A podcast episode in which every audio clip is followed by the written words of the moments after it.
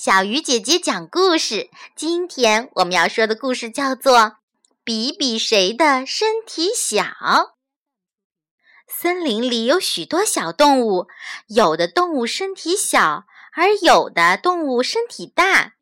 那么，谁的身体最小呢？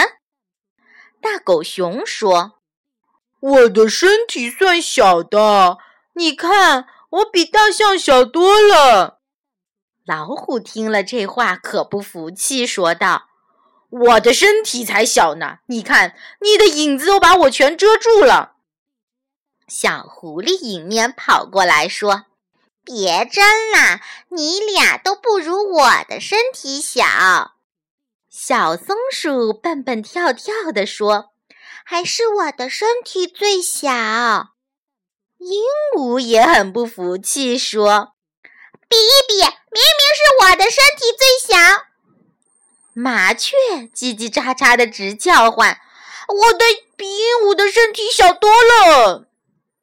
这时，萤火虫扑扇着小翅膀说：“我可比你们的身体都小呢。”突然，从地面上传来一阵微弱的呼喊：“喂！”